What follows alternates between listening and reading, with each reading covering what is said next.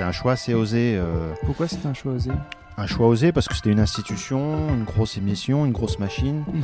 que la confier à quelqu'un qui avait euh, moins d'expérience, qui avait fait des directs, mais euh, finalement euh, pas tant que ça. Euh, c'était un pari assez, euh, assez audacieux, mais bon, Bienvenue sur Dream Team, le podcast des personnalités qui font le sport français.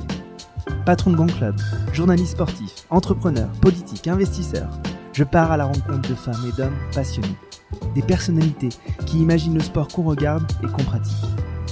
Je suis Pierre Moreau, entrepreneur et cofondateur de la marque de vêtements Adresse. Je suis surtout un dingue de sport sous toutes ses formes et j'ai décidé de comprendre un peu plus ce qui animait celles et ceux qui ont décidé de s'engager pour le sport. J'espère que cette causerie vous plaira. Bonne écoute. Bonjour à toutes et bonjour à tous. Euh, J'ai l'immense honneur et l'immense joie euh, de vous proposer une discussion avec une personnalité incontournable du paysage journalistique sportif. Euh, si vous êtes un passionné de sport et notamment de football, si vous êtes un amoureux des soirées canal, de l'équipe du dimanche, de jours de foot, si vous êtes un adepte des soirées foot de l'équipe TV, vous aimerez cette causerie.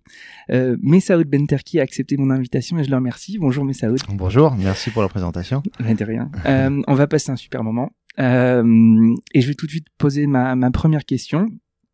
Est-ce que tu peux te présenter et nous dire comment on s'entraîne à devenir Messaoud Benterki on s'entraîne, ah, c'est une bonne question.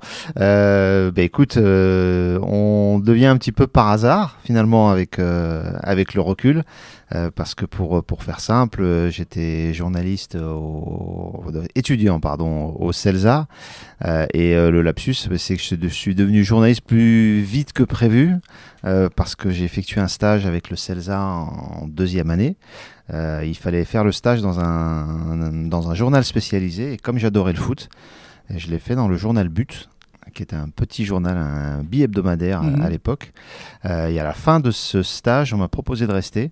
Mhm. Euh, et c'est comme ça que l'aventure est partie. Donc euh, je ne suis pas retourné au CELSA à la rentrée suivante. Et je suis resté dans, dans ce journal But. Et c'est comme ça que l'aventure est partie en presse écrite d'abord. Et puis à la télé aussi par hasard plus Et tard. quand tu rentres au CELSA, tu sais déjà que tu veux bosser dans le foot ou dans le sport? C'est- Non. C'est quoi ton envie de... Mon envie, mon, mon rêve même, c'est de, de devenir journaliste. D'accord. Euh, et c'est, j'étais très heureux à l'époque de rentrer au CELSA parce que ça me paraissait euh, déjà euh, une- euh, très difficile de- Ouais, c'est une super rentrer.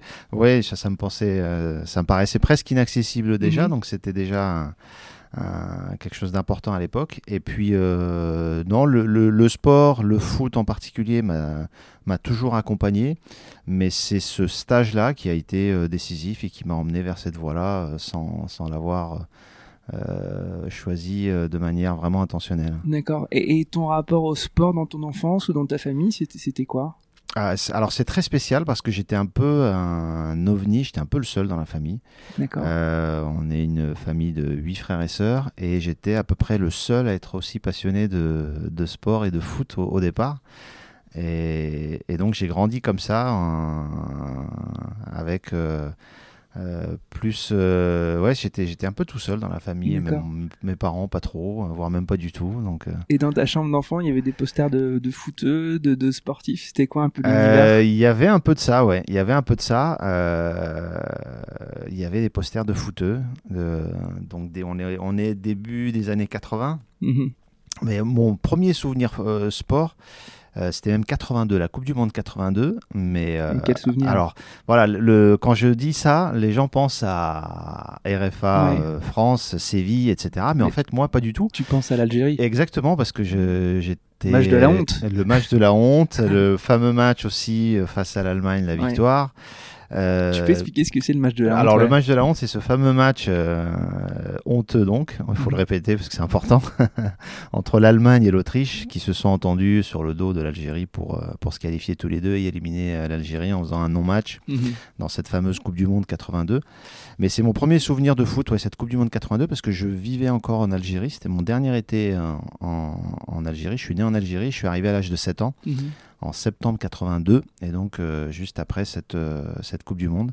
Donc c'est des souvenirs euh, qui marquent, parce que c'est vraiment les premières émotions euh, dans mon petit village à Mansoura.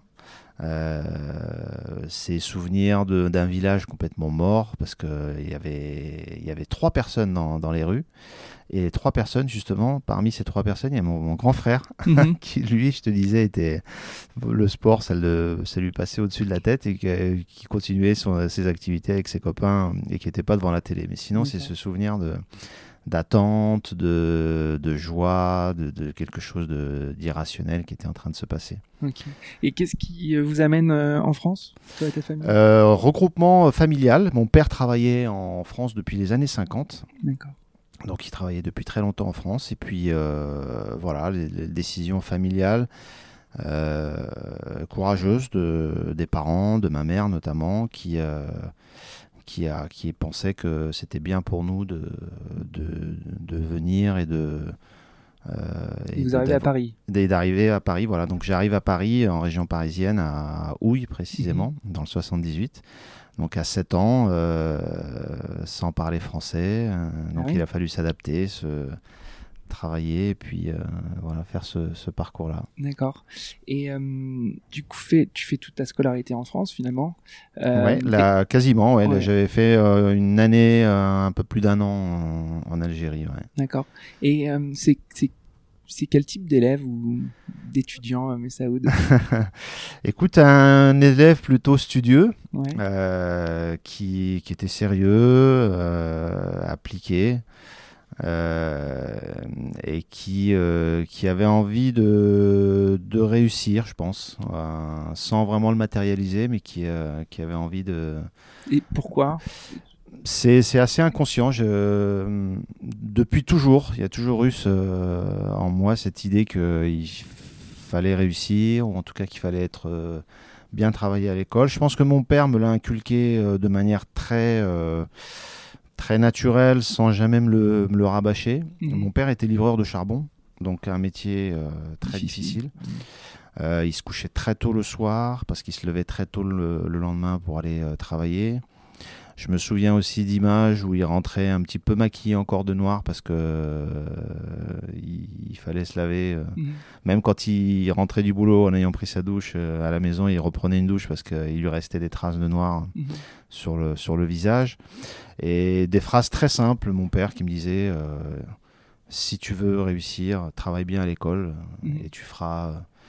Et tu feras euh, et tu feras quelque chose euh, de ta vie. Et donc ça les deux images un peu superposées m'ont marqué et c'était une projection de, de tes parents euh, où tous, les parents veulent que leurs enfants réussissent ou c'est quelque chose que tu t'es accaparé l'envie de réussir? C'était tu- t'es senti doté d'une force un peu intérieure qui t'a dit je, vais- je vais réussir pas que pour mes parents mais surtout pour moi ou c'était vraiment faire plaisir à tes parents? C'était un peu tout. C'était, mais le, le mot force intérieure, c'est bien trouvé parce qu'il y avait un peu de ça, sans trop le matérialiser, le- l'expliquer, mais il y avait un, il y avait un peu de ça.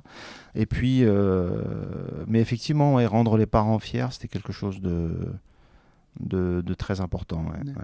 ouais, ouais. et ils se projetaient dans un truc en particulier pour toi ou pas du tout? Pas du tout, non, non, non. Mais, mes parents, tout ce qu'ils voulaient, c'est qu'on réussisse notre vie entre guillemets et que et qu'on soit heureux, tout simplement, mais sans, sans sans jamais nous avoir dit il faut faire ci, il faut faire ça, il faut faire tel métier, ou j'aimerais que tu deviennes telle Mhm. telle personne. Non, non, c'était beaucoup de bon sens, de de bienveillance, de voilà, juste pour qu'on soyez heureux. voilà, qu'on soit Tel heureux, qu'on fasse quelque ouais. chose de, de notre vie dans, dans les valeurs qui étaient, qui étaient les leurs, parce que il, et il la fallait- valeur travail était la, euh, la valeur travail, oui, bah, tu sais, quand, quand on voit son père travailler aussi dur pour, euh, pour, euh, pour nourrir la pour nourrir la famille, pour faire qu'on- en sorte qu'on soit bien, on a un sentiment de devoir qui se, qui se développe en nous de manière assez naturelle. Quoi. Mhm.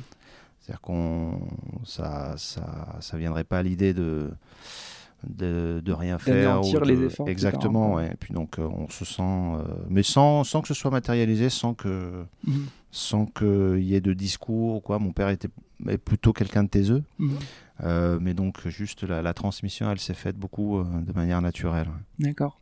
Et toi, euh, tu te projetais, à partir de quand tu t'es projeté dans un métier rêvé ou dans un idéal professionnel? Alors c'est très paradoxal parce que c'était vraiment les deux en fait. C'était depuis toujours, j'étais en, en CE1 et mon institutrice, Madame Afintoulidis, je me souviens encore de son nom parce que c'était vraiment quelqu'un d'extraordinaire. Elle m'avait dit qu'est-ce que tu veux faire plus tard? Et je lui avais répondu spontanément euh, journaliste, tout en étant convaincu que c'était, ça resterait juste un rêve. Et elle m'avait regardé vraiment euh, droit dans les yeux. Elle m'avait dit mais tu y arriveras. Je, je sais, je sais que tu y arriveras. Il y a une prophétie qui s'est réalisée. Donc euh, voilà, elle avait raison. Mais à ce moment-là, j'étais persuadé que ça resterait du domaine du du rêve et puis euh, et, pas et là, tu, tu te rappelles de cette anecdote euh, parce qu'elle a été un moteur euh, pour toi? Euh, Cette dans un personne-là, moment ou pas? Moi, j'ai toujours croisé. rappelé, euh, Alors, c'est.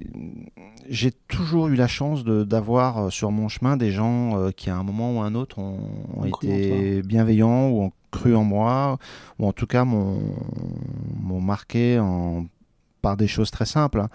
Et cette institutrice, Madame Afintoulidis, donc j'étais, euh, quand je suis rentré à l'école, on passe par la classe non francophone, parce que pour apprendre le- le français. mhm.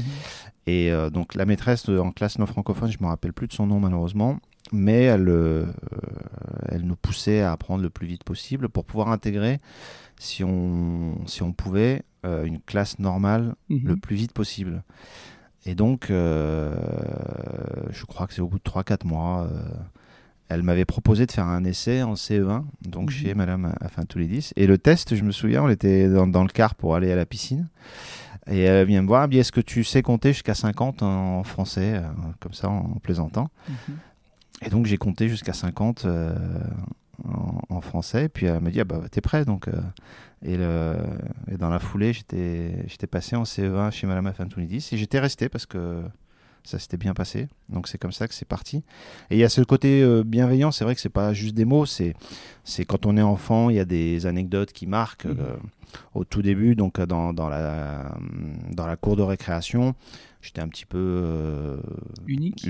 tout seul. Non, Ouais. tout seul parce que voilà, on, le temps de- d'arriver, de, se fondre dans, dans la classe. Et elle m'avait vu à une récréation, j'étais tout seul. Les autres gamins de l'école, de la classe plutôt, euh, jouaient tout seul sans, sans m'inviter spécialement à jouer. Et je me souviens qu'elle était allée les voir et elle les avait euh, sermonnés de manière très très très sévère en leur disant c'est un scandale, comment vous pouvez faire ça? Il est tout seul, il vient d'arriver, Mhm. Euh, vous devez euh, euh, faire en sorte de jouer avec lui, de- etc. Donc ça c'est des scènes quand on est enfant qui, qui marquent. ouais. Et cette obligation d'adaptation, tu penses que c'est un, un- un truc qui t'anime encore aujourd'hui partout où tu, où tu vas? Euh, L'adaptation, oui, c'est vrai que parce que il y a un peu de ça quand on passe d'un sport à un autre, d'une discipline à une autre, euh, d'une matière à une autre. euh, c'est vrai que ça, ça pousse euh, effectivement. Ça, ça- Mhm. il y a ce côté adaptation est important. Ouais, ouais. D'accord. Euh, et donc tu, tu fais des études plutôt brillantes puisque tu rentres au CELSA. Plutôt correct, oui, ça va. Bah, c'est- une super école euh, parisienne, euh, plutôt dans la communication. oui, euh, communication, journalisme, journal- les ouais, deux. ouais, d'accord. ouais. Euh, et tu restes pas longtemps? Juste deux ans, je suis rentré juste après le bac sur dossier. Mhm. Euh, j'avais fait un bac scientifique, donc le jour où j'a- j'avais reçu l'admission au CELSA, juste avant de passer le bac, Mhm. j'étais tellement heureux en me disant euh, si je réussis mon bac, j'en finis avec les, avec les sciences et je bascule vers le, Ah ouais. ce que je voulais vraiment faire. Le, Et pourquoi un bac scientifique si ça te plaisait pas tant que ça? Bah, en fait, non, c'est que quand tu travailles plutôt bien à l'école, euh, Ouais. on te- le plus longtemps possible, on te dit bah, fais scientifique et puis Mm. tu verras plus tard ce que Donc tu feras comme orientation. C'était un bac C à l'époque, ouais. Donc c'était un bac C et les Option maths. sciences, option maths. Et j'étais, voilà, à la fin, je c'est plus trop ce qui me, ce qui me faisait, ce qui me faisait rêver les maths. Ok. Et euh, tu rentres au CELSA en, en te disant que tu vas enfin que tu poursuis ton, ton rêve de journalisme. Oui, là, ça devient un peu plus euh, concret parce qu'on se dit on a vraiment passé une étape, euh, une étape importante d'intégrer une école pareille. Et puis euh, le, le- le stage après à, Ouais. à but euh, m'emmène vraiment vers le vers cette direction des Parce sports. là, le CELSA, c'est bac plus 5. Normalement, tu dois faire 5 ans. Et- exactement, ans. ouais. Et, 4, ans, 4 ans, ouais, et toi, quatre ans. tu fais. Tu... Donc moi je fais les deux premières années, Mhm. donc le DOG finalement, Mhm. euh, que je ne valide pas en septembre euh, parce que euh, j'y retourne pas, parce que je reste à but. Voilà. Donc à, à l'époque je me dis qu'il faut être un petit peu fou. Ouais, c'est ça. Et, et tes parents, ils accueillent comment cette, euh, cette nouvelle? J'arrête mes études dans une super école française. Ben, ils, ils m'ont toujours euh, fait confiance mes parents. Ah oui? Ouais, ils m'ont toujours fait confiance. On dit on sait que tu prends dans la meilleure décision si c'est ce que tu veux faire. Il n'y a pas de il a pas de souci. Non non ils m'ont toujours fait confiance donc. euh, voilà. D'accord. Et puis c'était concret quand même parce que c'était un, c'était un journal, on, c'était pas comme si c'était un, un, un fanzine ou, Non, non, ou autre Peut-être que tu peux expliquer Ouais. ce que c'est but parce Bah, que moi, j'ai- c'était un- ouais. Un billet hebdomadaire Oui. qui a été créé de très très très longue date, j'ai plus l'année en tête, mais par 63. Marcel Leclerc, Ouais. bravo, euh, qui a été président de l'OM euh, notamment. Euh, Et qui voulait concurrencer et l'équipe. qui voulait concurrencer euh, France Football ou, autre, mais bon, c'est toujours resté un, un petit, un petit journal, mais qui, est- Mhm. qui, a, qui a permis à beaucoup, beaucoup de journalistes de, de débuter et de- et d'apprendre le métier. Donc, euh, But restera un moment capital dans. Et, et comment tu te retrouves dans chez But? C'est quoi l'histoire de, de toi et But? Écoute, But, c'est une, vraiment une histoire, euh, c'est une histoire super parce que je rentre donc stagiaire. Après, je reste euh, de 95 à 99. Et euh, le, le destin fait que juste avant la Coupe du Monde 98, Stéphane Desenclos, euh, qui était le rédacteur en chef, qui, lui a, qui a cru en moi à l'époque, avec Olivier Ray, d'ailleurs, qui est décédé, le, le patron du journal à l'époque. Euh, et Stéphane a une proposition d'un autre journal. On est à deux mois du début de la Coupe du Monde en France. Euh, et il s'en va. Et donc je me retrouve euh, rédacteur en chef du journal, donc à 23 deux ans. mois, à 23 ans, Mhm. à deux mois de l'ouverture de la Coupe du Monde en France, avec euh, une rédaction, on n'était que des jeunes euh, qui, qui débutions. Et donc c'était une expérience assez invraisemblable. Mhm. quoi. Dans le monde du foot, But, c'était quand même une petite institution. C'est vrai, c'est vrai. Bon, je suis un petit peu plus jeune que toi, mais moi, je me rappelle que, je- que je- c'était, c'était un canard que je pouvais lire, mais si je m'étais imaginé que c'était un ado de 23 ans qui dirigeait la rédaction. mais non, mais c'est quand même incroyable. À 23 ans, t'es, t'es rédac chef quand même d'une institution sur la presse fo- footballistique. Euh, en fait, tu t'es dans quel état d'esprit quand on te nomme à 23 ans rédac chef Bon, un peu inconscient, parce que sinon, euh, sinon t'y vas pas. Mhm. Non, insouciant, inconscient, et puis euh, le défi, quoi, finalement, parce que tu te retrouves, euh, tu te retrouves là, on te propose un, un défi pareil. Finalement, je, heureusement que j'ai dit oui, quoi, Mhm. parce que c'est une expérience, euh, c'est une expérience in- incroyable à vivre. Et puis, il y, a- il y a le boulot, il y a les relations humaines. J'ai construit des amitiés euh, qui durent encore aujourd'hui. Donc, des gens vraiment, euh, c'est dans ces, dans ces moments-là, on, on sait euh, sur qui on peut compter, sur, euh, sur qui on peut s'appuyer. Et ça ça m'a ça m'a permis aussi de nouer des amitiés qui Mhm. durent encore aujourd'hui. Donc, Et, et, euh, qu'est-ce que tu apprends de cette euh, sur, sur- t'apprends- sur, toi et de ton métier en fait? Euh, sur toi, tu apprends, plein de choses parce que tu es confronté à des, à, des, à des problèmes, à des défis, à des contraintes, à des obligations, à des, à- qui, sont, euh, qui sont hyper variées. Tu travailles euh, pas nuit et jour, mais, euh, mais pas loin. Mhm. Euh, tu t'accordes une petite journée de temps en temps, une matinée de temps en temps, mais sinon c'est c'est un rythme incroyable. Donc déjà, tu apprends la résistance, l'endurance. Euh, et puis après, sur le métier, en, là, tu apprends les relations humaines parce qu'il faut gérer aussi... il faut gérer, euh, il faut gérer des, des humains et c'est pas ce qu'il y a des égos. des égos, des caractères surtout, Euh, et ce qui est pas, c'est pas ce qu'il y a de plus facile finalement, Euh, mais c'est très enrichissant. Et puis euh, sur le métier, tu apprends, alors là tu apprends sur le tas, à vitesse grand V, et c'est exceptionnel comme, comme expérience, parce qu'en très peu de temps, tu, tu as en, en une année, tu prends 10 ans d'expérience. quoi. Mhm. Parce que tu apprends à faire des choix. Tu sais, la, la première fois, tu te retrouves face à, un- à ce qu'on appelle un chemin de fer, Mhm. qui est le, le- le déroulé du, du journal. Euh, tout est, il est vierge. hein. Mhm. Donc là, il faut, le, il faut le remplir. Parce que ça a l'air simple quand on le voit faire par quelqu'un d'autre, ou en tout cas, ça a l'air moins difficile. Mhm. Et puis quand c'est toi qui es confronté à, à ça, tu apprends donc à, les- à choisir des sujets, tu apprends à faire une une. C'est un moment qui est, qui est extraordinaire parce que c'est là où tu, tu mesures vraiment la, la, ce que c'est que de faire des choix éditoriaux, de, des choix de titres. On se rend compte que c'est c'est vraiment pas si simple que ça et c'est hyper enrichissant. Et une fois que c'est imprimé, tu peux pas revenir en Une arrière. fois que c'est imprimé, tu peux pas revenir en arrière. Tu apprends une erreur dans un classement, un supporter de Laval Mhm. qui appelle le mardi matin à la rédaction parce que c'est scandaleux, on s'est trompé sur la position de Laval. Donc au niveau rigueur, c'est énorme. Ouais. Et puis tu apprends la hiérarchie de l'info, ce que les lecteurs attendent. Euh, donc c'est hyper Tu- Tu enrichissant. dis que c'est beaucoup plus exigeant que la télé. Est-ce que tu le penses toujours ou parce que tu as pu le dire il y a quelques temps? Oui, non, c'est vrai, c'est plus exigeant parce que tu. Alors d'abord, euh, pour écrire un, un article, à part quand vous avez une plume fantastique, Mhm. euh, il y en a quelques-uns dans le métier, mais euh, à part si tu as une plume extraordinaire, eh ben, si tu as trois feuillets à faire, bah, ça te demande un minimum de, de travail, de recherche, de contact, de- d'appeler les gens, d'avoir des témoignages, d'avoir. Donc c'est et puis euh, l'écrit euh, en, en lui-même, euh, pour moi, nécessite plus d'e- d'exigences au départ. En tout cas, c'est une très bonne école. Euh, faire une brève de 300 signes, euh, pareil, le dire c'est une chose, Mhm. le faire c'est encore euh, c'est encore autre chose et c'est hyper formateur. Euh, donc du coup, quand derrière en télé vous avez des lancements courts à faire, Mhm. ça ça vous semble assez naturel. D'accord. Euh, donc très vite, tu es jeune sur un poste euh, à responsabilité.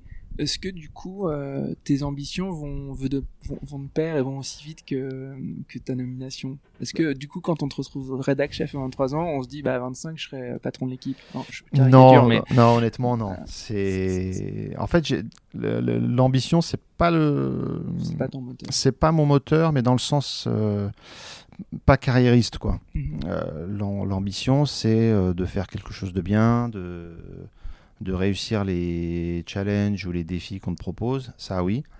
Mais euh, j'ai jamais été euh, carriériste au sens de me dire je, je, je ferai ça et puis Mhm. dans quelques temps je ferai ça. Je me suis toujours laissé euh, porter par les événements parce que j'ai eu la chance d'avoir toujours D'être que dans le bon wagon oui, que tout soit fait naturellement en fait. Tu vois, donc j'étais au CELSA, je fais un stage euh, à but, on me propose de rester, bon bah je reste. Mhm. Euh, on me propose d'être rédac chef, bah je dis oui. Euh, un an après, on me propose euh, d'aller à France Soir, bah je dis oui. France Soir, bon là vraiment je décide de partir, mais j'ai mon pote euh, Alexandre euh, Igounet euh, qui euh, me propose de créer un hebdo, euh, bah on fonce. Et puis après, on me propose d'aller à Grand Stade, qui était un mensuel toujours avec euh, euh, mes amitiés Marc Ambrosiano, qui était le, qui est aujourd'hui le rédacteur en chef à Téléfoot et qu'on s'est connu à, à, à But et à France Soir. Euh, et puis un jour, on me propose un faux sport. euh, et un faux sport, euh, je, je suis censé être au desk. Et un jour, on me propose de faire un peu de plateau. Et puis finalement, on me propose de faire une émission. Mhm. Et puis TPS est racheté par Canal. Et on se retrouve à Canal. Et puis on me propose de faire jour de foot. Enfin, tu vois, donc euh, j'ai Ouais, jamais ça eu doit de. pas être aussi simple que ça. Du coup, C'est quoi le fil rouge de- du fait qu'on propose toujours des trucs à Messaoud? Écoute, j'ai j'ai de la chance, une bonne étoile, je sais pas, et puis euh, euh, j'ai la, la- quand on- j'ai la chance d'avoir, encore une fois, je te disais, croisé des gens qui m'ont fait confiance. Et puis, euh, bon, il y a quand même beaucoup de travail malgré tout euh, euh, là-dessous quand même, quoi. C'est quoi le travail? C'est un investissement toujours. Enfin, je me suis toujours beaucoup investi, euh, mais naturellement, hein, sans que ça me paraisse extraordinaire, dans toutes les missions qu'on m'a qu'on m'a confiées, euh, que ce soit en presse écrite, à la télé. euh, chaque mission qu'on m'a qu'on m'a confiée, à chaque fois, c'était l'obsession, c'était que la confiance qu'on me donne, je la rende en faisant du, du bon travail. Mhm. Voilà, toujours.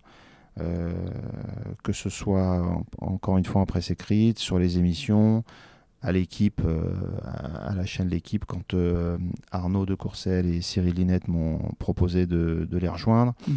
C'est toujours cette, euh, vraiment cette obsession de la confiance, c'est un mot qui est, qui est capital et quand on t'accorde la confiance, Euh, pour moi, c'est pas.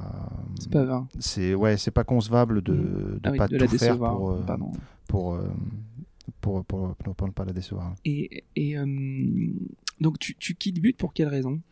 Euh, je quitte But parce qu'on me propose d'aller à France Soir, euh, qui était à l'époque euh, cédé par la Soc Press et donc qui agrandissait le service des sports, qui était une l'une des premières relances, énième relance de, de France Soir à l'époque. Mhm. Et donc, bah, tu, par- tu parlais de- d'ambition, de, charisme, donc tu- euh, ne plus être rédac chef pour être reporter Mhm. à France Soir, me, ça me D'accord. posait aucun problème. Donc, euh. Euh, et donc de fil en aiguille, t'as un peu, t'as un peu restitué ton, ton petit parcours, mais t'arrives dans le groupe Canal, Ouais. euh, donc dans, au Real de Madrid de, de- du, du média foot.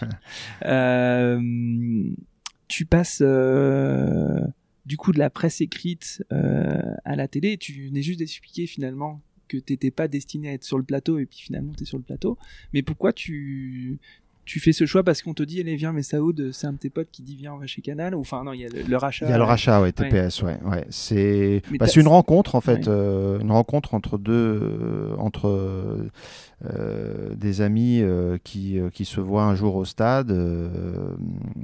Marc Ambrosiano dont, dont je te parlais, Frédéric Plisson qui était, qui était à Infosport, ils ils s'étaient passés tous les deux par but. Mhm. J'ai dit tiens, on, a, on a vraiment beaucoup beaucoup de boulot et euh, on cherche du monde. Si tu connais du Mhm. monde. euh, T'as jamais passé d'entretien d'embauche en fait. en fait, c'est c'est c'est comme un entretien. C'est tu fais Infosport, le, le circuit était très très simple. Tu, tu faisais deux trois jours de, de tests avec la machine parce que c'était révolutionnaire que les journalistes fassent eux-mêmes leurs sujets pour les Mhm. envoyer à l'antenne.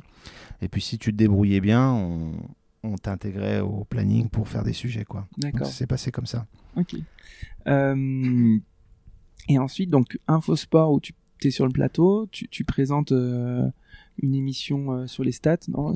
Alors il y avait pas mal d'émissions et, et notamment Feuille de match qui était Ouais, l'émission du samedi soir avec tous les résumés de la Ligue 1 euh, et toute l'actualité au départ. Et puis après il y a eu les week-ends pendant une saison à Infosport D'accord. qui a avec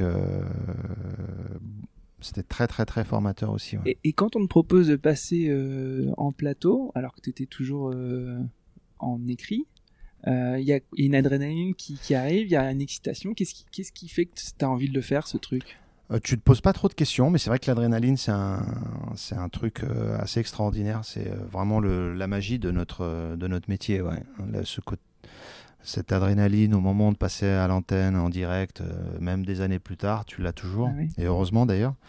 Mais, euh, mais sans, sans, sans se poser de questions. ouais, mais c'était marrant parce que euh, donc j'étais au, au desk à, à Infosport et Nicolas Bert, qui était le directeur d'antenne, puis directeur de la chaîne ensuite. Donc je quitte le plat, on fait l'émission. C'était le journal des clubs présenté par Olivier Talaron, Mhm. Qui est chez Canal. qui est chez Canal. Mhm. On s'est retrouvés ensemble à Canal après. Euh, donc l'émission se termine, je quitte le, le plateau et euh, Nicolas, qui, est, euh, qui était donc le directeur d'antenne, et il vient me voir et il me dit Mais t'es sûr que c'est la même personne? Mhm. Parce que j'étais assez réservé, Ah un peu en retrait dans la rédac, je faisais mon travail et puis C'est comme une rockstar qui monte sur scène, en fait. c'est c'est un peu osé, mais il y a un peu de ça, il y a un, un côté un peu transformation euh, à l'antenne sans trop savoir l'expliquer. Et donc c'est comme ça que c'est que c'est parti. D'accord. Là, tu, tu, euh, on croit plus, on croit presque que c'est de la chance un petit peu, que c'est un concours de circonstances, mais tu l'as bien dit que euh, c'est quand même beaucoup de travail. Euh, mais on te propose quand même des émissions cultes chez Canal. Euh, pourquoi on choisit Messaoud pour présenter l'équipe du dimanche, pour présenter un jour de foot, pour présenter Match of the Day, qui sont des institutions Alors Euh, écoute, euh, je- il faudrait poser la question au patron de l'époque, mais c'est vrai que c'était un, c'était quelque chose d'assez incroyable. La bascule Infosport jour de foot, Mhm. euh, à l'époque, on est en 2009, il me semble, ouais, 2009. Euh, c'était assez irréel finalement parce que c'était la première fois que qu'une telle émission était confiée à, à quelqu'un de pas connu Mhm. euh, qui arrivait d'Infosport, une petite chaîne, même si on, on bossait euh, comme des comme des tarés, mais Mhm. c'était c'était un message qui était euh, qui était assez important. Et je me souviens que des gens comprenaient pas trop pourquoi. à l'époque. C'était un choix assez osé. Pourquoi c'était un choix osé? Un choix osé parce que c'était une institution, une grosse émission, une grosse machine, Mhm. et que la confier à quelqu'un qui avait euh, moins d'expérience, euh, qui, euh, qui avait fait des directs, mais finalement pas tant que ça.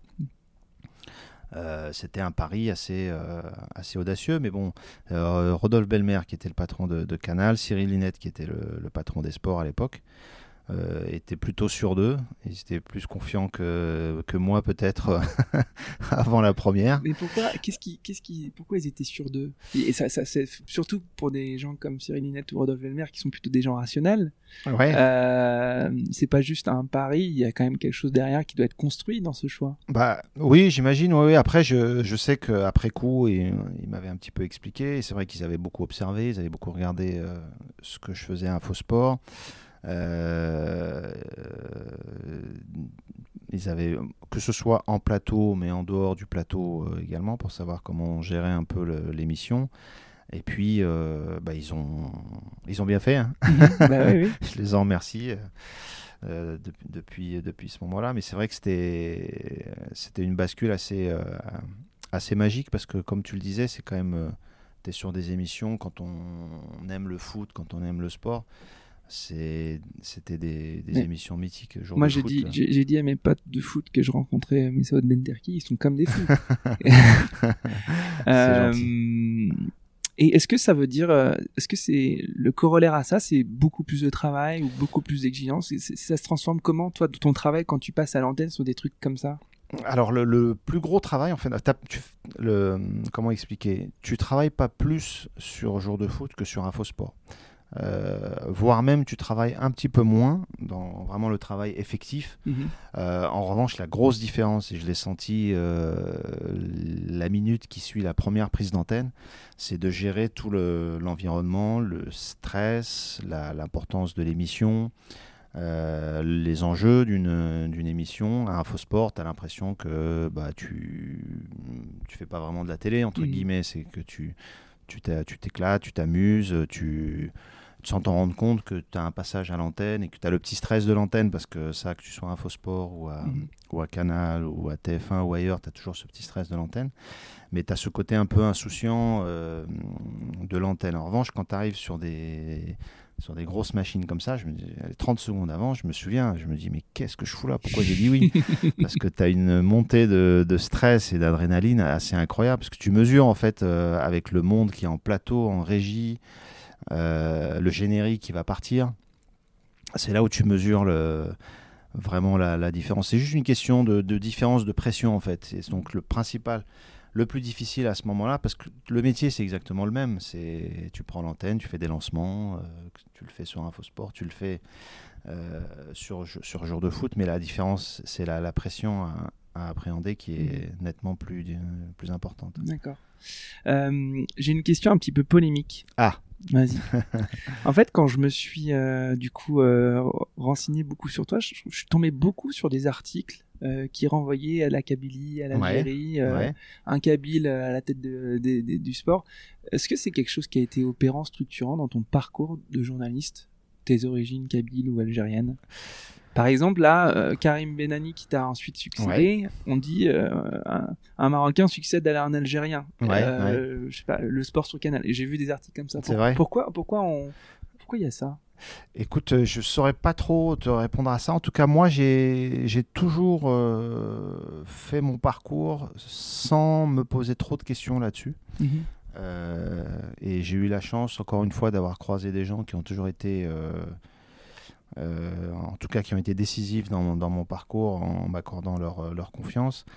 Après, moi, à l'époque, peut-être parce que c'était, mine de rien, c'était quand même assez nouveau finalement. Mhm. Euh, 2009, euh, je dois être le premier présentateur d'une émission importante à ce moment-là, dans le sport en tout Mhm. cas, hein, dans le sport, donc c'était c'était finalement assez rare. Mais j'ai j'ai pas euh, j'ai jamais en tout cas j'ai jamais euh, euh, fait une corrélation entre mon parcours et, cette question-là. J'ai la peu- chance d'être un peu euh,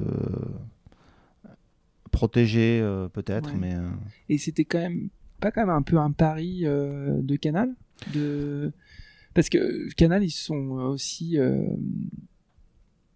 comment dire ils sont été assez précurseurs dans la diversité aussi bien masculin féminin c'est vrai et aujourd'hui, ce qui devrait être, ce qui, ce qui est peut-être aujourd'hui une norme, ne l'était certainement pas en 2008-2009. C'est vrai. Et ils ont vers la voie quand même pas mal de choses. Euh, Est-ce que c'était un truc qui était encore encore une fois conscientisé par Rodolphe Benmer ou Cyrilinette ou pas du tout? Pas du tout, non. Honnêtement, pas du tout. Est-ce que eux, ça a pesé dans leur décision euh, Honnêtement, je sais pas du tout, mais mhm. je, je je crois pas.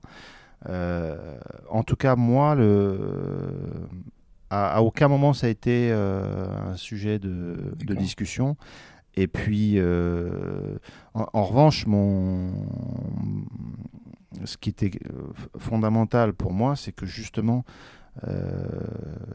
d'être, de réussir la mission, c'était aussi une façon de, ce que je t'expliquais tout à l'heure, de montrer qu'ils avaient bien fait de me faire confiance et qu'il n'y aurait pas de débat. Bien sûr autour, euh, autour de ça. Il n'y en a pas eu, donc euh, c'est c'est la, la chance. Mais je, je sais que c'est une question qui est, qui est importante parce qu'il y, y a, besoin d'envoyer des, des, messages positifs.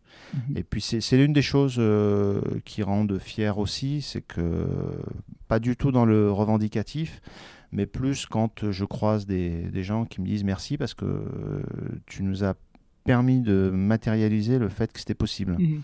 Et donc, euh, moi, ça me suffit en fait. Mhm. Si j'ai pu à un moment euh, montrer aux gens que, bah, que c'était possible et qu'il ne faut pas se fixer de, de barrières, euh, honnêtement, j'ai pas besoin d'en faire plus ou de faire plus de discours là-dessus. Montrer par le, le concret, le, la, réalité que c'est mhm. possible, c'est un message qui me, qui me suffit amplement. Mais en effet, je, je, je, veux souligner encore une fois, je pense que tu as ouvert quand même beaucoup quelque chose sur le journalisme sportif et comme le journalisme sportif euh, percole sur les autres journalismes. Hmm. Euh, en tout cas, euh, on peut on peut dire que le journalisme sportif et notamment Canal a été précurseur et en a été un peu l'étendard. en tout cas, moi, c'est la vision que j'ai de, de, consommateur de Canal. Bah, c'est gentil. Et, de, et de, de, consommateur de, de foot et de télé et de voilà. et il y avait un truc qui me qui me qui me questionnait, c'est que pour être performant, parce qu'on peut quand même parler de performance pour rester à l'antenne, euh, il y a un style qui doit se dégager. En tout cas, on sait que les gens s'attachent à un style d'un animateur, d'un présentateur. Est-ce que toi, tu saurais définir ton style? Écoute, c'est difficile de répondre à, la question, mais euh, en tout cas, j'ai jamais. Enfin, c'est d'ailleurs le plus difficile peut-être à l'antenne, c'est de rester euh, naturel. Mm-hmm. Et moi, c'est, je me suis jamais vraiment posé la question parce qu'il était, enfin, c'était pas possible autrement que de. Est-ce qu'il y, a, des animateurs qui sont pas naturels? Est-ce qu'ils sont pas à l'antenne comme hors plateau, euh, pareil? C'est parfois, dans, dans, ça peut arriver aussi aux commentaires. On, a des, des idoles ou des des, des, des, personnages charismatiques dans le métier à qui on a envie de ressembler. Donc parfois, on, on veut peut-être imiter un petit peu le, style de commentaire ou mhm. autre. Mais euh, moi, j'ai jamais été trop, euh, trop là-dedans. En fait, peut-être parce que j'avais, euh, j'avais pas prévu de faire de télé. C'était pas mon objectif au départ.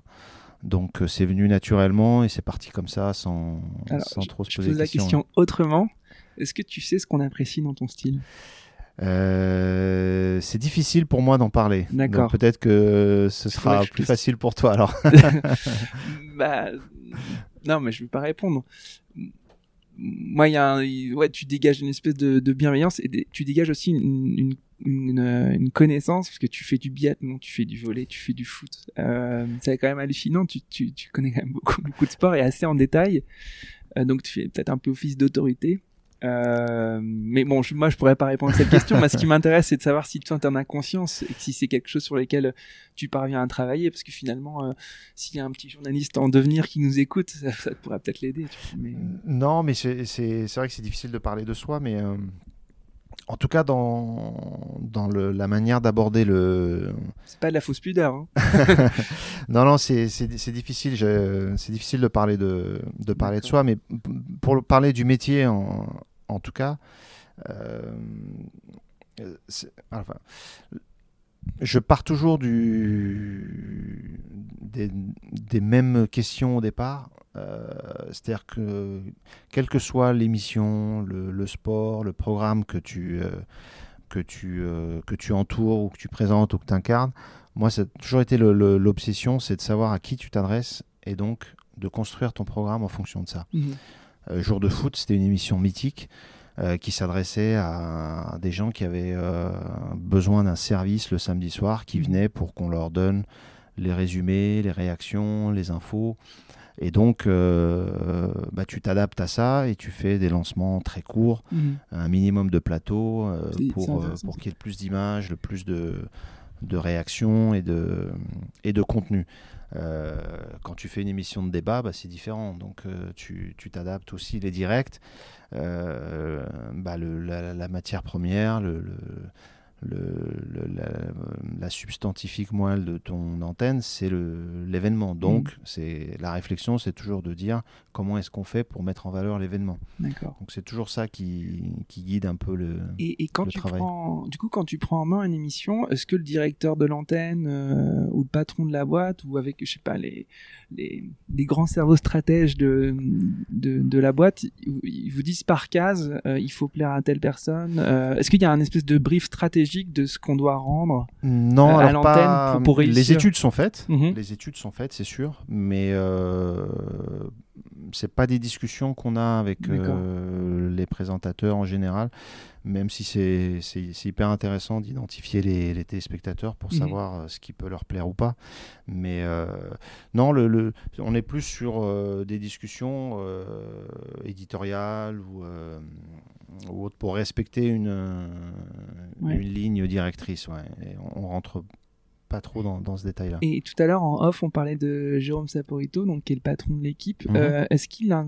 Enfin, lui, son, son, son boulot, c'est de s'assurer que les intérêts euh, de l'actionnaire et de la boîte euh, pour qui il travaille mhm. soient respectés et que la ligne éditoriale puisse remplir les objectifs qui sont fixés. à quel moment un patron comme ça intervient dans la ligne éditoriale pour qu'il s'assure que ça corresponde aux objectifs qui sont fixés. En fait, ce qui m'intéresse, c'est savoir, on est dans une entreprise, mhm. euh, il y a des objectifs fixés, rentabilité, euh, visibilité, enfin bref, c'est une boîte quoi. Plein d'objectifs différents. Oui, il y a en effet plein d'objectifs différents. Et toi, à quel point les objectifs qui sont fixés peut-être à un gros niveau dans la boîte te sont restitués à ton échelle et tu t'assures de remplir ces objectifs C'est c'est pas c'est pas formalisé euh, de manière aussi euh, aussi euh, précise, mhm. mais c'est une relation sur, sur, une chaîne comme l'équipe. C'est l'avantage, c'est que c'est une relation de, de, tous les instants. Mhm. Finalement, avec le, le, Jérôme Saporito qui est donc le patron, bah c'est on, se voit tout le temps, quoi, mhm. tous les jours. 30 secondes par-ci, une minute par-là, une réunion par-ci. Donc le, lien, il est, euh, il est permanent. C'est pas une feuille de route euh, qu'on te fixe euh, au mois d'août pour la rentrée, et puis après on fait un point mhm. six mois ou un an après. Donc c'est des discussions qui sont vraiment hyper fréquentes. Et puis après, c'est l'avantage d'une chaîne comme, comme l'équipe, c'est quand la, la grille et l'offre, elle est tellement claire, tellement identifiée, que le, chemin il est très bien balisé. Mhm. Donc du coup, c'est beaucoup plus simple euh, de, travailler et de réussir les, objectifs. C'est une force, hein, c'est rare. Moi, je, c'est rare d'être dans une dans une chaîne, dans une dans une société où tout est très où le chemin est très clair. Beaucoup plus que chez Canal? Bah, à Canal, c'était différent parce que euh, il y a eu plusieurs phases. il y a eu une, phase où on était exactement là-dedans. Et puis il y a eu une phase où quand tu es dans l'univers du payant, euh, les secousses, elles sont beaucoup plus fortes. Et, et à l'époque, on avait vécu des, secousses qui étaient plus que fortes avec des nouveaux euh, opérateurs mhm. euh, très puissants qui arrivaient, donc qui bousculaient le marché, qui bousculaient le, marché des droits. Et donc, ça demandait une adaptation qui était, qui était pas si simple que ça. Et vous sentiez la pression supplémentaire sur votre travail? La pression pas au quotidien, mais la pression, plus une, une pression d'entreprise, parce que tu, quand tu t'y intéresses un petit peu, moi c'est un sujet, les droits, qui me passionne, donc tu, c'est, c'est assez euh, flippant de se dire que tu es dans un business, euh, parce que là on est vraiment dans le côté euh, business, tu es dans un business où la, la boîte elle joue sa peau tous les 3-4 ans. Quoi. Mhm. Je pense qu'il y a très peu de business au monde où c'est comme ça. Mhm. Donc c'est assez vertigineux comme, euh, comme sensation. Et donc quand tu te projettes un peu sur, euh, sur cette notion-là, c'est tu comprends, donc du coup tu essayes de, de te mettre à la place de, des, des autres et de comprendre à quel point c'est hyper difficile comme, euh, Mhm. comme, comme job. Du coup, on arrive un peu sur ton expérience Canal qui s'achève, puisque Mhm. du coup, on ne propose pas le Canal Football Club. Non, on m'a pas proposé le Canal Football Club. Hervé Matou est très bien là où il est. Euh, Il, est, il fait ça très bien et il incarne ça euh, Ouais. de manière euh, remarquable. Donc, non, on m'a jamais proposé le Canal Football Club. Je le dis à Hervé quand il écoutera. Personne n'a songé à le, à le remplacer. D'accord. Et, euh, et tu pars de Canal pour quelle raison? Euh, En tout cas, pas parce qu'on ne propose pas le Canal Football Club. Non, pas parce qu'on on me proposait pas le Canal parce que Football ça aurait Club. été la marche d'a- la marche d'après, puisque finalement, tu as, fait les plus grosses émissions C'est foot vrai. de Canal, il y avait rien au-dessus à part le Canal Football Club. C'est vrai, c'est bien résumé. C'est aussi ça, quand tu as eu la chance de faire euh, des émissions euh, aussi importantes euh, Mhm. que Jour de foot, etc., c'est vrai que derrière, le- la, la- la possibilité de faire des choses plus excitantes, elle, euh, elle, bah, elle devient beaucoup moins importante. Mhm. Donc, euh, euh, et du coup, non, c'est je, me fie à mon, à mon instinct. la- Il y a toujours une petite musique intérieure Mhm. qui me, qui me guide et cette petite musique-là me, me disait que le, le chemin à Canal était, était, Sur la euh, fin. était sur la fin et donc euh, mais c'est très c'est pas irrationnel mais presque Ouais. euh, ouais, comme Et co- comment ça se fait que tu fasses confiance à une petite musique, toi? Parce qu'elle m'a elle m'a plutôt bien guidé jusque là c'est toujours la même musique, euh, cette espèce d'instinct, de, de ressenti qui fait que tu sais, euh, tu sais que c'est le moment de faire autre chose, ou en tout cas les choses arrivent vraiment au bon moment. J'ai eu cette chance-là. Mhm. Et donc, euh, j'ai pris ce virage-là euh, parce que à la fois la petite musique me, me disait ça et euh, et euh, la, la possibilité de et le challenge de, de l'équipe était pareil, me paraissait euh, me paraissait super. Je- et c'était c'était pas c'était voilà. Il y a quelqu'un qui vient te chercher de l'équipe, du coup Euh, bah, écoute, euh, Arnaud de Courcelles, donc on, Mhm. on s'était connu à, à Canal, et puis Cyril Linette après. Mhm. Donc effectivement, qui m'ont qui m'ont contacté à ce moment-là. Euh, alors c'était très pareil, le destin et le, on, on fait confiance parfois à des choses. Il, il m'avait il m'avait euh, contacté Arnaud, j'avais raconté, euh, je lui avais raconté l'anecdote, euh, le jour où j'avais euh, un rendez-vous pour autre chose encore. Mhm. Et donc je trouvais ça curieux, les choses qui se télescopent un peu. Et puis, et puis du coup, le challenge d'équipe était, est, devenu très clair en très peu de temps en fait. Voilà, je me suis fié à mon ressenti, la, la confiance, encore une fois c'est un mot qui est important, la confiance qui était née avec, euh, avec Arnaud euh, fait que j'ai banco. Et, et voilà. c'était quoi, du coup, le challenge qu'on- te présente à l'époque pour l'équipe Bah écoute, c'était euh, la, la chaîne était en train de, de se transformer, de basculer vers une chaîne de direct. Euh, et donc c'était accompagner ce, ce mouvement-là. C'était risqué hein, à l'époque. euh, Mhm. Ça paraît évident aujourd'hui, mais c'était quand même un choix vraiment d'une intelligence. euh, Ouais. Et, et j'insiste, c'était du direct sans droit sur alors, les principaux sans droit sports. sur le foot, mais et de, de l'autre côté avec des droits euh, qu'il fallait mettre en valeur euh, et rendre euh, plus attractif Mhm. encore. C'était ça le double challenge Ouais. qui, était, qui, était, qui était super. Euh, et donc accompagner tout ça, c'était. Ouais, ouais. Je sentais le- la marque l'équipe est une marque extraordinaire. La TNT gratuite, Mhm. c'était un atout considérable. Et donc, le, les choses s'assemblaient de manière très claire. Quoi. Et c'est rare de sortir d'un d'un rendez-vous avec euh, les choses euh, claires au point où tu n'as plus de questions à poser. Mhm. Tu as juste à faire ton choix. Et donc j'ai basculé, j'ai basculé vers ce choix-là de manière naturelle. Quoi. Et, on te dit, bon, bah, out dans ce nouveau dispositif et dans cette nouvelle ambition, tu seras le. Euh, le, je me souviens plus des mots, mais ce qui m'avait touché, c'est que euh, entre ce qu'ils recherchaient et l'image qu'ils avaient de moi, euh, tout, était, tout, tout, était aligné. Voilà. Mmh. Et c'était un discours qui m'avait touché aussi parce que euh, parce que très clairement, dans, leur approche, c'était euh, vraiment, ils voulaient absolument que ce soit moi. Et donc. et encore une fois, tu euh, sais pourquoi? Parce qu'encore une fois, ce qu'ils voulaient faire et ce que ce qui semblait. Parce que deux fois, on te dit, on veut absolument toi. Donc, tu avais belle-mère et, et, Linette à l'époque. Non, c'est vrai que c'est c'est gratifiant hein, parce que c'est des gens, c'est des grands pros et qui te fassent confiance, c'est gratifiant. Mhm. Et euh, donc voilà, c'est parti comme ça. Et euh, du coup, quel, enfin, ton rôle devant les caméras, du coup, on voit parce que tu es très exposé, mais euh, dans ce nouveau, enfin, dans ces nouveaux objectifs, nouvelles ambitions de l'équipe, c'est quoi ton travail hors antenne?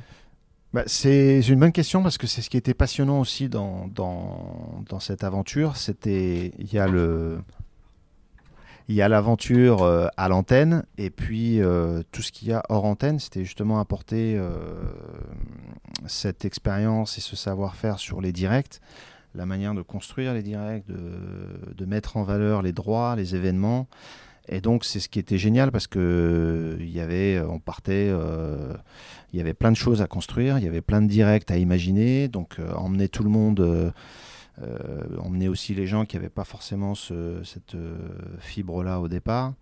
Euh, pour transformer la, chaîne en une chaîne de direct, c'était génial parce que mmh. tu t'arrêtes pas ton rôle de présentateur, tu, tu, tu, construis les directs, tu construis la mécanique d'antenne avec tout le monde. Donc tu, tu, fais bien plus de choses que ce qu'on voit juste à l'antenne. D'accord.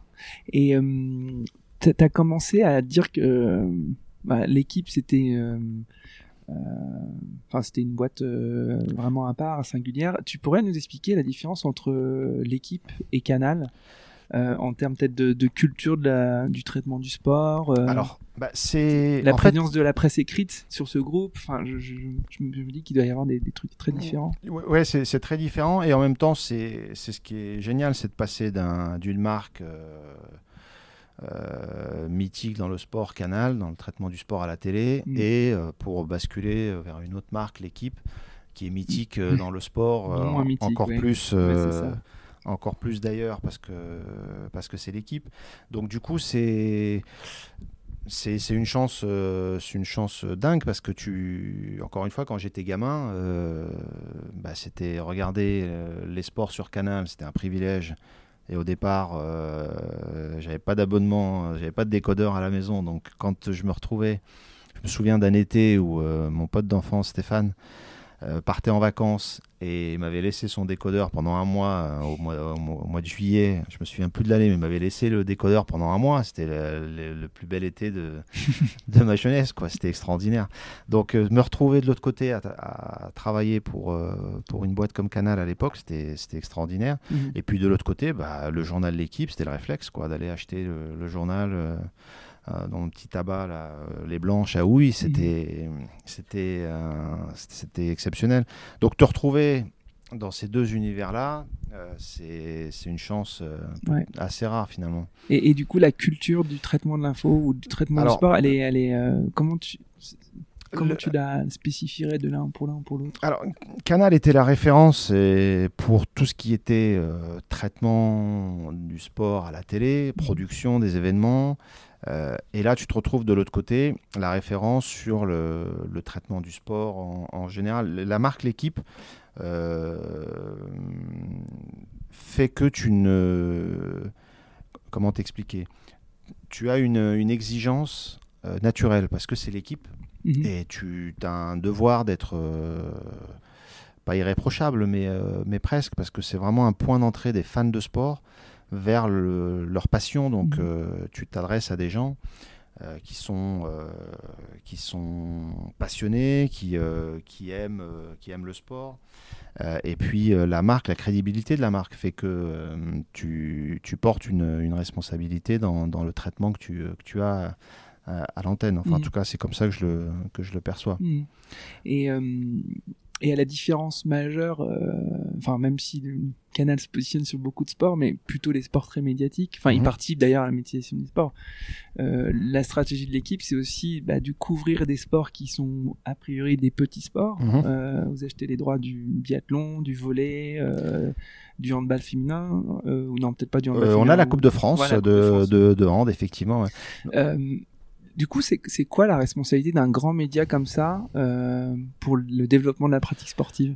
Alors, c'est la, responsabilité, elle est naturelle et elle découle du fait que la marque c'est l'équipe et que c'est la TNT gratuite. Mhm. Donc, ça t'ouvre un champ des possibles qui est extraordinaire parce que tu, tu peux te permettre de tenter des paris, tu peux euh, donner euh, leur chance à des sports qui ne seraient pas diffusés euh, de manière aussi aussi aussi importante. Mhm. Donc c'est la responsabilité, elle est là et c'est une chance aussi pour le développement de, de la chaîne. Le biathlon, c'est un exemple, c'est un exemple fabuleux, un pari osé et un pari gagnant pour tout le monde. Et c'est agréable d'évoluer dans un univers où l'atmosphère, c'est justement que tout le monde est gagnant. Mhm. C'est-à-dire que le sport est gagnant, les sportifs sont gagnants, la chaîne est gagnante, les téléspectateurs sont gagnants.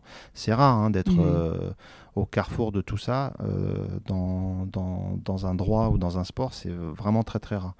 Et donc ça, ça se ressent et c'est euh, très agréable. Et, et ça, la, quand la chaîne se positionne, euh, quand le groupe se positionne sur un sport, vous, journaliste sportif, vous êtes consulté en amont du positionnement sur les droits du biathlon Non, honnêtement, non. C'est une stratégie qui, est, qui est globale. Après, j'ai la chance de pouvoir discuter de tout avec, avec la direction, donc ça c'est agréable. Mm. Justement, on peut échanger sur sur des idées de discipline, de sport, de... mais euh, non, c'est une, une, stratégie qui est. Alors, le marché des droits est un, c'est un domaine qui est très, euh, très compliqué, mais pour, pour schématiser, parce que c'est un sujet qui est passionnant, tu as les sports premium qui ne sont accessibles que pour les bouquets payants, mhm. type la Ligue 1, la Ligue des Champions, le Top 14, la F1 aussi euh, peut faire partie de, ces, de ces sports-là pour schématiser. Des sports qui sont indispensables pour faire de l'abonnement mhm. et qui donc euh, sont à des prix euh, inaccessibles pour, pour des chaînes gratuites, y mhm. compris pour des groupes puissants comme, comme TF1. comme même, même TF1 qui ont aujourd'hui la Ligue 1 ou le Top 14 ou autre, mhm. ce, ce, serait c'est des, des, prix qui sont prohibitifs. Ensuite, il y a les d'autres sports qui, eux, bah, ne sont pas vecteurs euh, d'abonnement. Et là, ils ont un choix qui est important à faire. Ils ont un choix, soit euh, ils font le choix euh, d'être diffusés de manière large sur une chaîne comme l'équipe et de d'avoir accès à des revenus qui sont moins importants parce que bah, c'est l'économie l'économie du clair elle est plus elle est différente du crypté, ou d'aller sur du, du payant, mhm. euh, mais avec une exposition qui est euh, beaucoup moins importante. Donc euh, nous, on se situe au milieu de ça, donc tu, parfois tu as des opportunités qui sont, qui sont magnifiques, et on est de plus en plus face à des détenteurs, enfin face à des fédérations ou à mhm. des, des, disciplines qui entendent le, le, discours et l'argument d'essayer d'être accessible au plus grand nombre, parce mhm. que ça développe le sport, euh, le biathlon aujourd'hui, euh, c'est devenu un sport, euh, un sport, un sport roi presque, mm. parce que c'est les gens adorent ils s'identifient aux champions, ils adorent la discipline, et du coup, le biathlon a été découvert par des, euh, par des millions de gens. Mhm.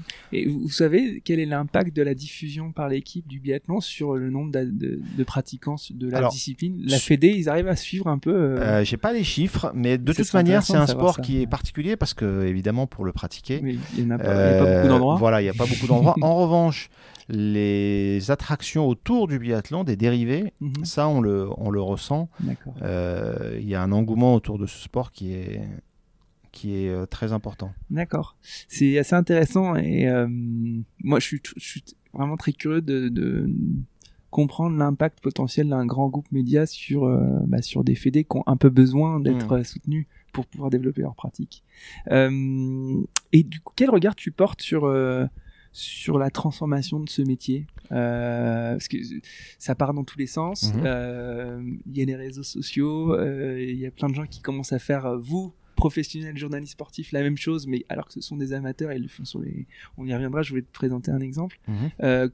c'est quoi ton, regard là sur ce métier qui change beaucoup? Ah, il a, il change de manière extraordinaire entre le. Moi, j'ai commencé en 1995 donc c'est te dire en, mm. en 24 ans, ouais, ça passe. Chirac était élu. Chirac était élu. c'est une transformation qui est euh, extraordinaire.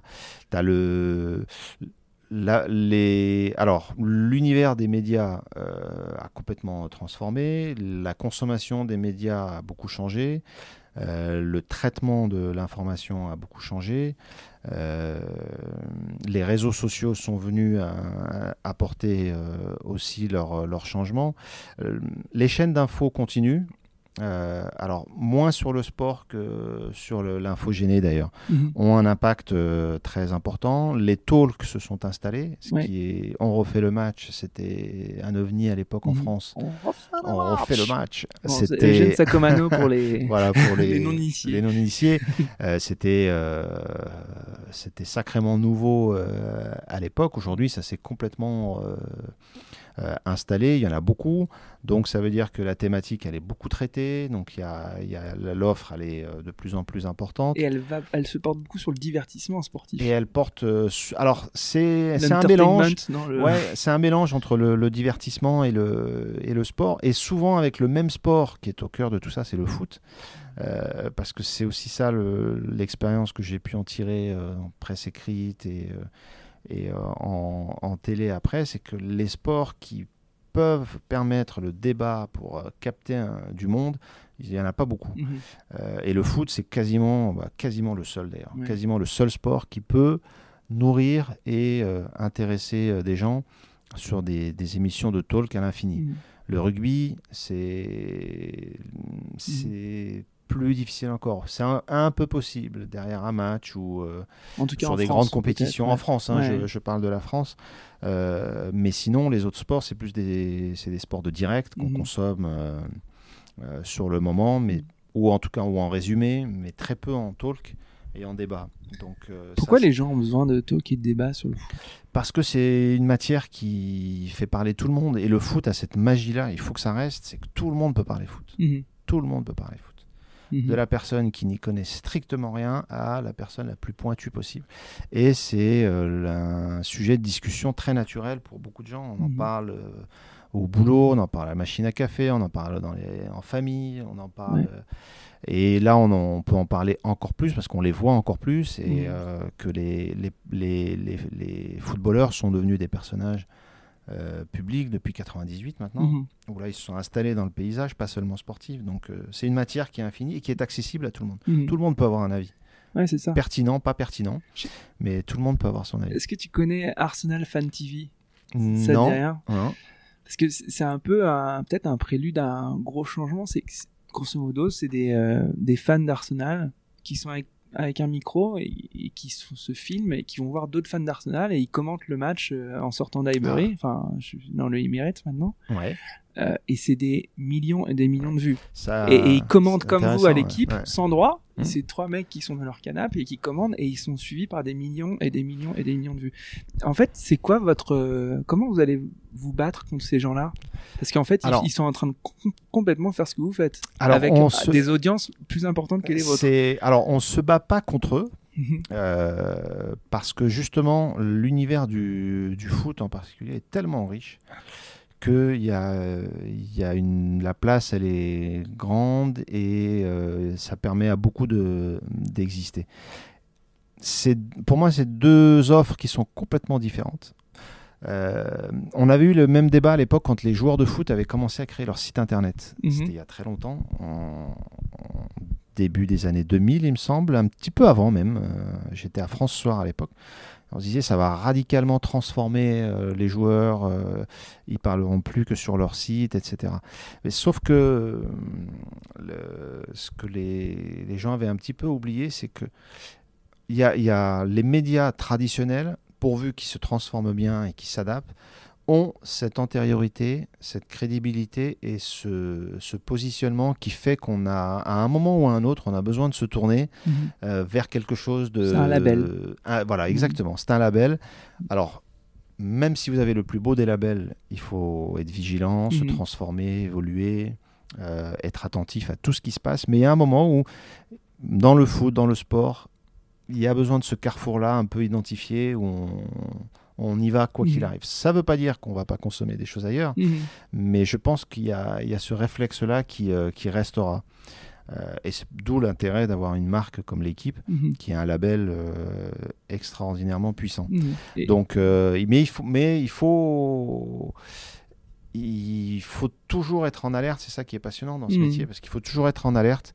Vous si vous pensez que vous êtes installé et que tout va bien, c'est le meilleur moyen de- d'être d'être dépassé. Donc c'est il faut de l'innovation, il faut de la recherche, il faut un- euh, essayer des formats, euh, mais parce que justement derrière, aujourd'hui la technique est tellement euh, disponible pour tout le Accessible monde, accessible. Que, et c'est génial parce qu'il faut regarder, il faut, faut voir ce qui se fait euh, pour, euh, pour justement euh, apporter quelque chose en Mhm. plus. Tu, tu, tu, tu donnes quand même l'impression de d'être très en maîtrise, d'être un peu une force tranquille. Est-ce qu'il y a quand même des choses qui te font peur ou que, que tu crains professionnellement pour toi, euh, enfin, pour toi Euh, professionnellement? professionnellement, euh, T'as pas peur que tu sois plus à la mode, par exemple? Euh, alors Même si ça, on peut pas dire que c'est pas dit à la mode, mais Je, je- ça, ça me fait pas peur Mhm. euh, parce que c'est pas une question qui me, euh, qui me, qui me travaille en tout cas. Mhm. Peut-être parce que justement le, mon, mon credo c'est, euh, c'est vraiment d'accompagner les événements. Donc du coup. Euh, L'idée, c'est d'incarner suffisamment un, un programme à l'antenne, mais de surtout pas être un obstacle au direct. Mhm. Et donc, quand on accompagne, je pense qu'on est un peu moins dans, dans cette, euh, dans cette réflexion-là. Mhm. C'est ce qui me passionne vraiment aujourd'hui, c'est euh, de, de mettre en valeur les programmes à l'antenne, les directs, les sports, euh, de, de réfléchir ou en tout cas d'essayer de saisir les moments qui font que les gens, il y a, y a- y a une image qui va les, les émouvoir, il y a un moment particulier de tension dans le sport qu'il faut revivre ou qu'il faut partager. Donc ça, c'est plus ce qui m'occupe. Si j'étais pas sur cette, euh, Mhm. Cette idée-là, peut-être que je me poserais la question. Mhm. Après, l'antenne, si c'est pour euh, évoquer le, la- l'adrénaline de Mhm. l'antenne, c'est vrai que c'est un phénomène qui est assez, euh, qui est assez, euh, qui est assez spécial. Mhm. Et même quand on pense être un, vraiment sur le minimum du minimum du minimum de la, de la pas la, la dépendance, mais de cette attractivité avec l'antenne, eh ben on, a- on est quand même piqué à, qu'on est quand même piqué à ça. Et ça, moi, ça m'a ça pris un petit peu de temps à, à le matérialiser, et à l'admettre. euh, parce que j'étais toujours persuadé que bon, demain je ferai autre chose, c'est pas un souci. Mhm. Mais avec le temps, on est capable d'avouer et de s'avouer que cette adrénaline-là, c'est quand même Donc, quelque chose de. T'aurais peur qu'on ait pu, plus avoir cette adrénaline? Peur, non, mais je, je pense que ça, ça, ça, ça peut manquer. D'accord. Ça peut manquer. Et c'est pour ça que, euh, encore une fois, il faut. euh, euh, parce que c'est toujours cette idée de, de challenge, tu vois. C'est chaque direct, tu as cette petite, petite montée d'adrénaline, cette tension ce, qui fait que tu es, Mhm. piqué. Ça, T'as envie de la garder. Ça. envie de la garder, Ouais, Alors après, tu peux la retrouver Ouais. en faisant autre chose euh, pour peu que le aies un, une mission ou un challenge sympa à relever. Mais c'est Mm. vraiment l'idée de, de challenge qui est, D'accord. qui est passionnante. On arrive un peu sur les questions de la fin. Ouais. Euh, what's, what's, what's next pour toi? Ah, oh là là. Je l'ai dit, je l'ai dit avec un accent affreux. Alors, j'ai un en- accent tout aussi affreux, moi. En fait, t'es, t'es au milieu d'un dispositif euh, de l'équipe qui a une stratégie offensive. Mhm. Euh, t'es un peu l'aiguilleur de pas mal de trucs. T'es, t'es, t'es, t'es, t'es le Zidane de la chaîne. Euh, C'est gentil, hein. La comparaison est sympa. Ouais. Euh, j'ai bien bossé mon truc, je savais que t'étais fan.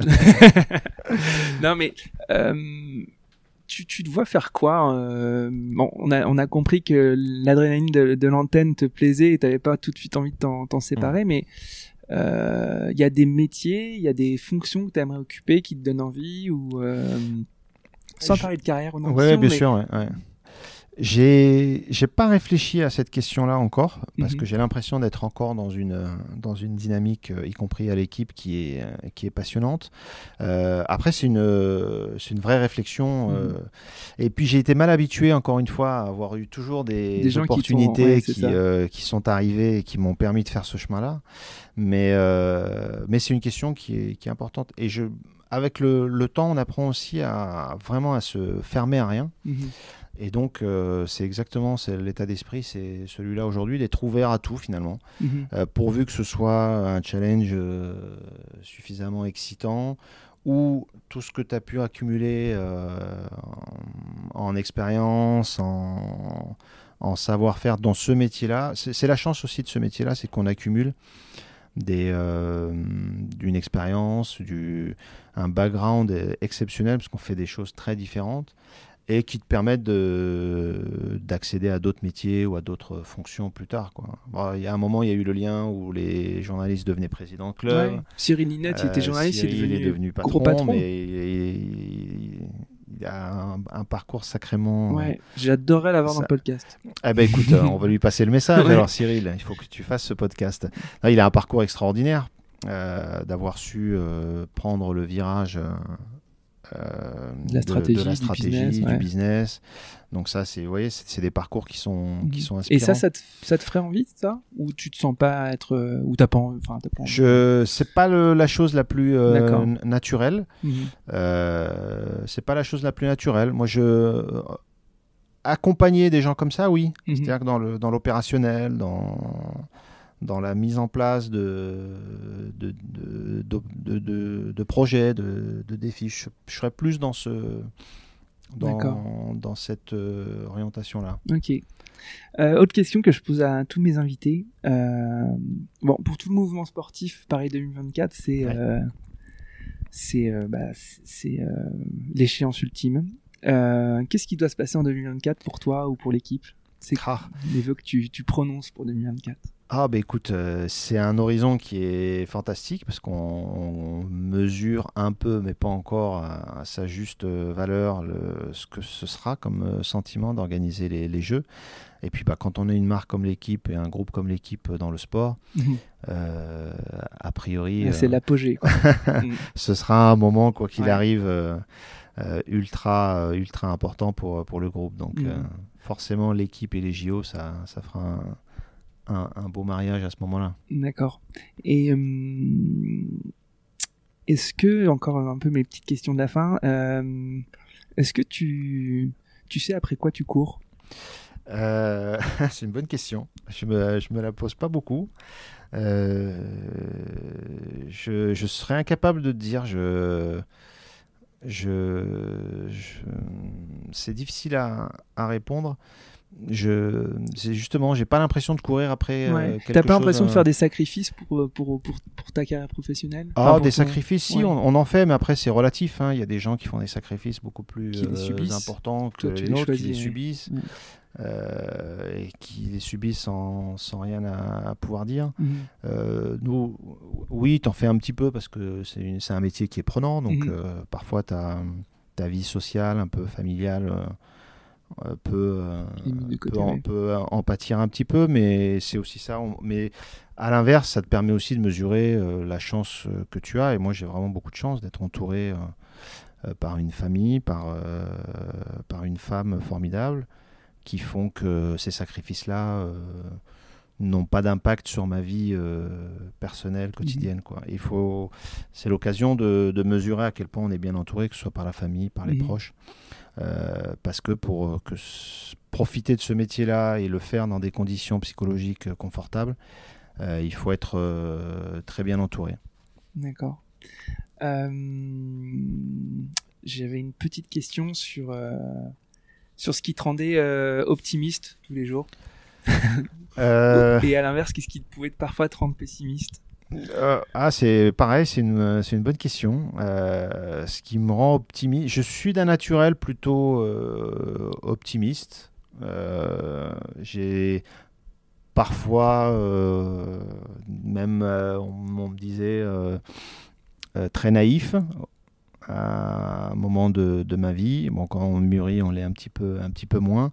Mais de voir le bien plutôt que le mal, en fait. J'ai tendance à plus voir le bien spontanément que, que le mal euh, dans ce qui nous entoure. Donc, euh, Est-ce que c'est, un peu le style ou la patte euh, Messaoud, ça? Qu'on ressent à l'antenne peut-être aussi Je sais pas par rapport à l'antenne, mais non, c'est plus la manière dont j'ai grandi. J'ai, eu la chance de grandir avec des gens vraiment extraordinaires, des grands-parents notamment, qui étaient mmh. des gens, des personnes fabuleuses, parce qu'ils ne dégageaient que du bien. Mhm. Euh, d'une honnêteté, d'une droiture, d'une d'une fierté de vraiment euh, extraordinaire et qui m'ont, je pense, marqué sans que je sans que je m'en rende compte. Et du coup, euh, la fidélité à tout ça m'a toujours amené à rester le plus proche possible de, de ces choses-là. Vous voyez, ça serait comme une trahison d'être différent de ce qu'ils ont été en fait. Voilà. Donc du coup, ça, c'est tout ça qui, euh, je pense, imprègne quand on, quand on a la chance de fréquenter des gens comme ça, jeunes, ou enfants en tout cas. Ça, ça reste. Ok. Petit moment tips. Les tips ah, que tu donnerais. Euh, qu'est-ce que tu conseillerais à une femme ou un homme euh, qui a envie de faire le même métier que toi? D'y croire. Voilà, c'est le, le, conseil absolu, c'est d'y croire. Et de mhm. s'accrocher à ça et de surtout écouter personne qui vous dit l'inverse. Voilà, d'y croire. Et... T'en as eu beaucoup des gens qui t'ont dit l'inverse? Bon, c'est plutôt inconscient euh, quand tu te présentes à, à une école, euh, au salon, euh, mmh. un salon étudiant, où on te fait comprendre que c'est peut-être pas pour toi, mmh. parce qu'on se fie à, à, des préjugés, mais mais euh, non, il faut. Je pense quelque part, on n'y fait pas attention euh, à ces gens-là. Et puis, euh, non, d'y croire et puis de beaucoup travailler, c'est vrai. Mhm. La, valeur travail dans ce métier-là est essentielle et d'être fiable. C'est un conseil que je donne beaucoup. la fiabilité, quand on la décèle chez quelqu'un, c'est un atout qui est ultra précieux. Toi, tu as beaucoup écouté ta petite musique, du coup, c'est ouais, en effet d'y croire, c'est peut-être un, un de tes meilleurs conseils, le conseil qui, qui, te correspond le plus. C'est vrai. Euh, c'est quoi ta définition d'une Dream Team? Puisque ça ne t'a pas échappé, ce podcast s'appelle Dream Team. euh, c'est quoi ta définition d'une Dream Team? Ah, la, Dream Team, c'est le casting parfait. L'assemblage le, de personnalités euh, différentes euh, qui ne se ressemblent surtout pas et qui amènent euh, la petite touche la petite valeur ajoutée indispensable au fonctionnement. C'est l'alchimie, quoi. La, mm. Dream Team, la Dream Team, c'est l'alchimie. Et, quand vous faites vos plateaux de multiplex, du coup, t'as as un peu de tout. Un peu de tout. Euh, comment vous le constituez ce plateau pour, pour, pour que l'alchimie prenne au cours de cette émission? Encore une fois, où il n'y a pas les images. Pour les gens, il faut, quand même réussir à maintenir les gens en haleine sans images. Bah c'est ça, c'est le la, la, la, Dream Team, elle, elle, est vraiment associée à ça, des gens très différents, des personnages mhm. euh, qui amènent leur euh, personnalité, leur ton, leur caractère, euh, leur expertise pour, pour d'autres et qui font que tout ça, il faut le mettre en, en mhm. musique. Et c'est ce qui est génial à faire justement c'est que cette Dream Team, comme tu l'appelles, mhm. de faire en sorte que chacun ait sa place, que ce soit naturel, et que chacun veille justement, et c'est là où vraiment là, tu as vraiment une, une, Dream Team, c'est quand euh, chacun a le réflexe de veiller à ce que l'autre mhm. euh, se sente bien à côté de lui. Et ça, c'est ton métier quand tu fais ce. Alors, ça, c'est effectivement une partie du métier. Ouais. Une partie du métier, c'est de veiller à ce que chacun. Euh, Donc, tu te transformes en, place. en, Didier Deschamps. Tout à l'heure, c'était Zidane, mais ça, c'était un peu le boulot de Didier Deschamps. il faut, manager, il faut... et puis avec des, des gens au-dessus qui le font très bien aussi quand ils constituent l'équipe. euh, qui, euh, qui sont chargés du casting et qui, sont, et qui veillent à ce que, à ce que ça se passe bien. Mais la Dream Team, c'est ça. C'est pas forcément d'avoir les gens les plus talentueux à chaque poste, Mhm. mais que, que le talent de chacun euh, soit au service du programme Mhm. et qu'il y ait une, une alchimie, et là, c'est gagné. Cool. Euh, c'est quoi ton 5 majeur de tes rencontres dans ta vie? Ah, c'est très difficile, là. Oh là là. Non, là, C'est pas vrai- obligé d'en dire ouais. 5, mais alors peut-être une ou deux qui ont été, qui ont été clés peut-être. Alors, bah, pour les clés... euh, Bah, peut-être t'attends ton institutrice ou bah, maîtresse. l'institu- ouais. L'institutrice, les Ouais. instituteurs, les professeurs dans mon parcours, je les englobe vraiment dans, dans une rencontre parce qu'à un moment, ils ont toujours euh, transmis quelque chose de, de très fort et, et c'est, ils ont été euh, fondamentaux dans, dans mon parcours. L'école a été fondamentale. Mhm. Donc je mets l'école et les, les profs, les instituteurs, institutrices dans, dans cette rencontre-là. Et puis après, les rencontres professionnelles, euh, il y en a 3-4 qui, euh, toutes, celles, sans les citer, toutes celles et ceux qui à un moment euh, charnière m'ont fait confiance et m'ont et m'ont offert la possibilité de, de, de, de faire ce, ce- ce beau métier. Euh, donc ça, vraiment, je ne vais pas les citer pour, euh, pour oublier Il y en a personne, trop, mais, ouais, il y en a, il y en a quelques-unes. Euh, et puis après, dans l'univers du sport, il y a des belles rencontres. euh, Tu penses à qui? il y a des belles rencontres. Bon, c'est Zinedine Zidane euh, en fait partie. On avait la, la chance d'avoir fait une émission ensemble, le ZZ, à l'époque de Canal. Et c'était. Qu'est-ce qu'il a de particulier ce, ce bah, monsieur? il, il rayonne, quoi. Voilà, C'est-à-dire qu'une pièce, euh, la pièce, euh, elle change quand il rentre. Euh, il- le charisme sans avoir à- même à, à s'exprimer. Et puis, voilà. Quelqu'un qui, qui rayonne. Et d'une simplicité extraordinaire. C'est ton idole.